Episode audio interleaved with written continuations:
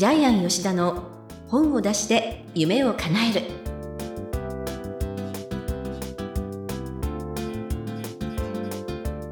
こんにちは坂田陽子です。ジャイアン吉田の本を出して夢を叶える。ジャイアン今回もよろしくお願いいたします。はいよろしくお願いします。なんかあの最近取材されたということで。あそうですね。年間まあ何回かテレビ取材とかあるんですけども、はい、今回はですね、えー、覚悟の時えー、覚悟の瞬間と書いて時と読むんですけども、まあね、ネットテレビに取材されまして、多分皆さんがこの放送を聞いてる時には、もうネットテレビにアップされてると思います。まあ350人くらいの経営者が中心に取材されてるんですけども、中には安倍総理がいたりですね、えー、現さんの健丈さんがいたり、まあ各界のそうそうたる方が取材されているので、まあジャイアンも、えー、まあその末席ながら、えー、取材させてされされてさせられてどっちかな？いただきました。はい、はい、でまあジャイアンにとっての覚悟の瞬間って何かっていうとですね、えー、あの居酒屋てっぺんの大島圭介さんと飲んでた時ですね、はいはい、もう彼が普通の、えー、居酒屋の従業員一人目の前に座らせて30分熱く語るんですよね。もう今日しか会わないような方に。居酒屋の仕事は日本一素晴らしいんだ、うん、要するに疲れているサラリーマンや OL さんに元気を与える仕事だっていうのを30分情熱を持って語りかけるのを見てあジャイアンはまだ全然ダメだと思いましたね。ジャイアンはあの出版で日本一多くの人を幸せにするっていう目標はあったんですけど、決意が足りなかったんですね。ですから大島さんにちょっとその時に刺激を受けてこれから本気で出版で日本一多くの人を幸せにしようっていうのがジャイアンの決意ですね。素晴らしいですね。はい、っていうのを語りました。はい。はい、えー、今日も最後までジャイアンよろしくお願いいたします。はい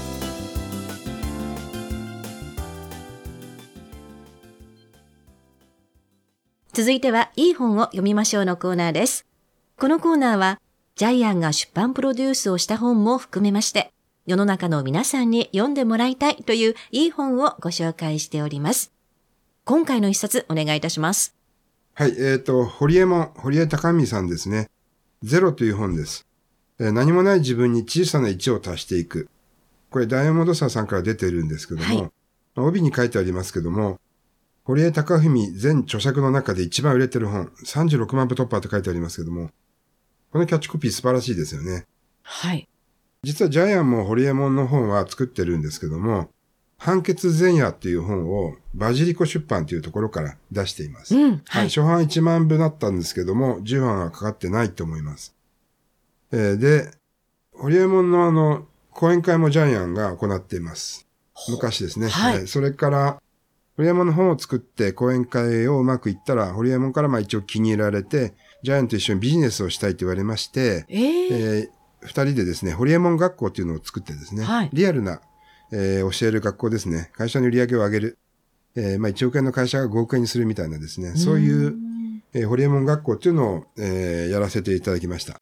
まあネットを見るとまだそれ、データが残ってると思いますけど、ね、非常にご縁の深い方なんですね。はい、そうですね。はい。昔からあの、付き合いあるんですけど、最近は結構、えー、会ってないですね。うん。はい、まあ、いろいろありましたからね。ねはい。で、この本はですね、あのー、まあ、あえてホリエモンって言いますけど、彼の中で、一番彼の人生を赤裸々に語っている本ですよね。はい。はい、えー。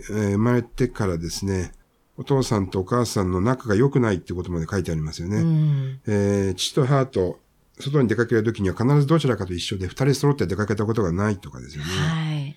はい。えー、それからやっぱり中学2年生の時、パソコンを買うために、えー、新聞配達して買ったとかですよね。はい。えっ、と、あるいは、えー、ライブドア問題でですね、逮捕された時自暴自棄になってですね、えー、その当時、不特定多数の女性といっぱいお付き合いしたみたいな、そういうプライベートなこともたくさんありますよね。はい。えー、で、週刊中にもお父さんから手紙もらったけども、その手紙は自分の中では捨てることはないけども、まあ、なんて言ったらいいんですかね。そんなに大事ではないんですよね。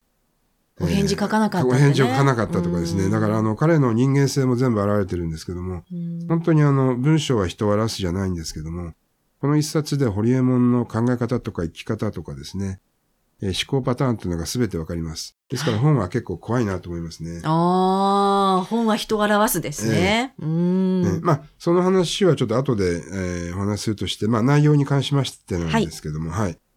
自分の人生を語りながら、ところどころに、やっぱり眼目というかですね、えー人はどのように生きるかっていうのを結構たくさん書かれているんですけども、これがですね、あの、結構面白かったですね。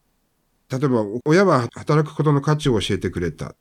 えー自分で稼いだお金は全部自分で使えたっていうことで彼は親に感謝してるんですけども、あと勉強とは大人を説得するツールだっていうふうに書いてありますけども、彼はもう東大を目指す以外自分がえ東京に出てくるチャンスってなかったんですよね。うんはいで。それからですね、仕事は自分で作り出す。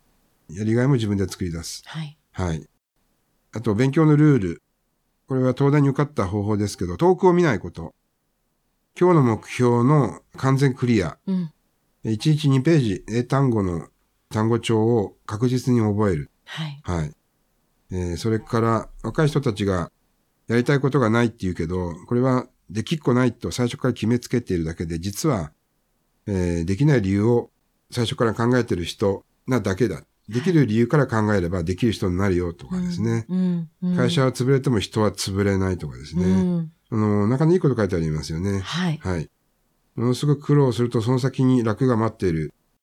あと、ご飯何でもいいっていう人は思考が停止してるみたいな、まあ、ホリエモン特有の考え方がありますよね。はい。はいはい。ようこさん、この本の中で面白かったことってありますか？いや、もう今まさにあの、ジャイアンがね、言ってた中にもいくつもあるんですけれども、はい例えばその、仕事が面白くないっていう人は、なんていうか、あの、一気に自分がなんかすごくなると思っているう人じゃないかと。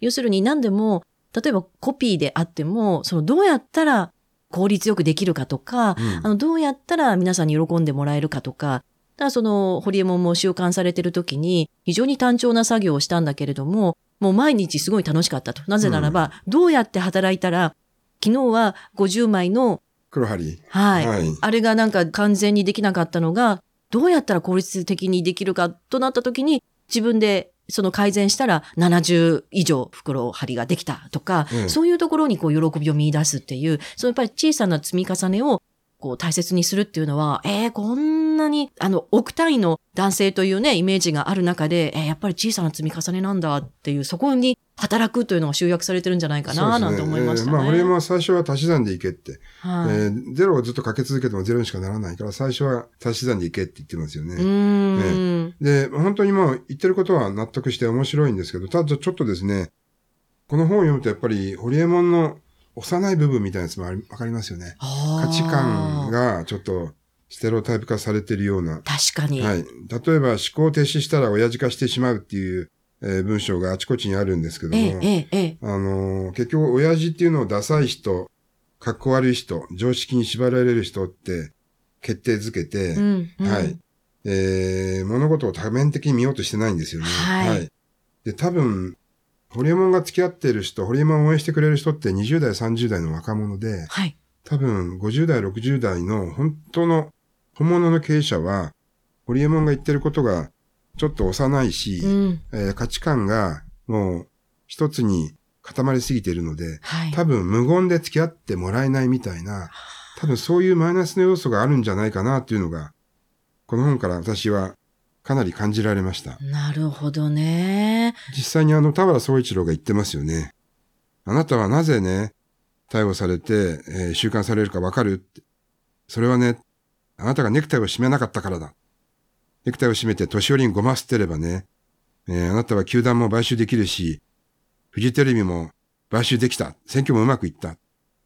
で、やっぱり今、あの、三木谷さんとか藤田さんとかやっぱり大事な場面で皆さん、はい常識のある方っていうのは、まあ、俺も常識ないって言ってるわけじゃないですけど、ちゃんと50代、60代、70代の経済人の前ではネクタイ締めて合ってるんですよね。はい。うちの講演会にもホリエモン来てくれた時には、へそ出し T シャツ、えうちの社員が爆笑してましたけど、あとダメージジーンズ。ははい。で、あれはやっぱり一流と言われる日本を牽引していくリーダーからすると、やっぱり違和感があるんですよね。はい。で、彼のその幼いところは、その違和感が自分で持ってるのが、それが自分の確かに生きていく上でのポリシーなんだけど、でもそれで不快になる人もいるかもしれないという想像力がちょっとだけないっていうのがもしかしたら問題だったかもしれないですよね。そうですね。ねさすがなんか一流の経営者とね、常に会ってるジャイアンならではのコメントで、なんかすごく奥が深いなと感じましたが、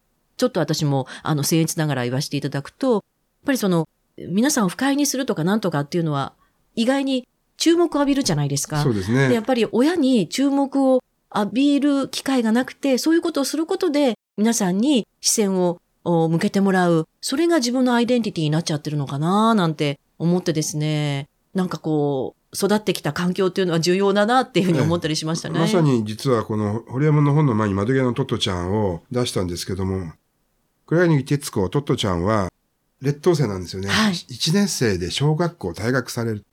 エジソンがそうです。1はい年生で退学されましたけども、そういう劣等感からスタートしてきたから、学校の先生が君は本当はいい子なんだよって、はい。それがずっと自分の中に、魔法の呪文ですね、心を育てる。これは堀江門はやっぱりお父さんお母さん不仲だったんで、うんさらに努力して、東大に入ってしまったんで、うんプラスからのスタートなんですよね。うん本人はマイナスからって言ってるんですけど、やっぱ絶対に違いますよね。そうですね。で、東大に入って IT で成功してたら、もう世の中はみんな絶対に成功者だと思ってしまうんで、うん多分彼の一番の問題は、自分が劣等生だったってことを小さい時になく、それが周りから勇気づけられてくる人がいなかったっていうのが今のホリエモンを作ってるような気がしますよね。そうですね。なんかやっぱり自分の人生どうやって生きていくかということが非常に重要なんだなということをますます教えてくれるね。先週の本とぜひ比較して、あえー本自体はめっちゃいい本です。はい。はいぜひ読んでください。いただきたいと思います。ということで、えーこの本の眼目お願いいたします。はい。えっ、と、ホリエモンはですね、人生は足し算と言ってるんですけども、ジャイアンはですね、夢を語ると人生は掛け算になる。おはい。えー実際に夢を語ると協力してくれる人がいっぱい出てきます。えーお金も人も情報も集まります。はい。えーですから、まあ、コツコツやるっていうのも、あの、ジャイアンがずっと30年間出版プロデュースやってきたことなんですけども、専門分野ですね。もう積み重ねるしかないです。でも、夢を語った瞬間に、どんどん今度は掛け算になってきますので、はい。あの、皆さんもですね、一つのことで達成した後には、えー夢を語ることによって掛け算の人生を送っていただければと思います。いい本を読みましょうのコーナー。今回は、堀江貴文さんのゼロ。何もない自分に小さな1を足していくでした。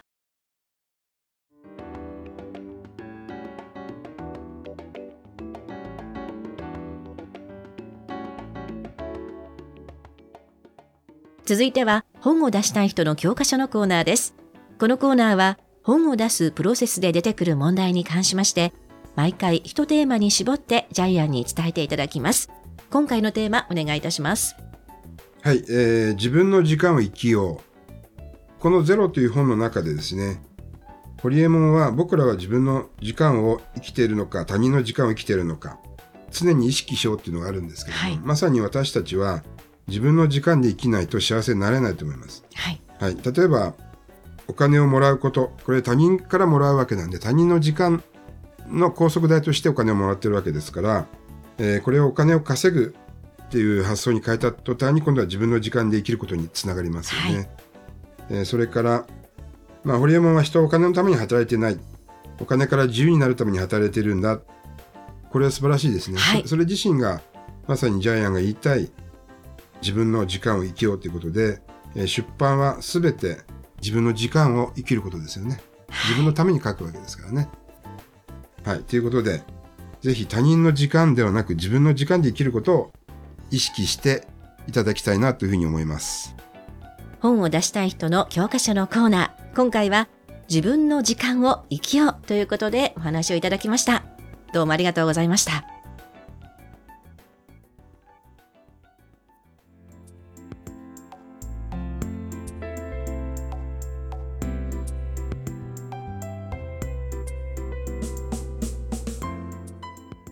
ジャイアン吉田の本を出して夢を叶えるお楽しみいただけましたでしょうか？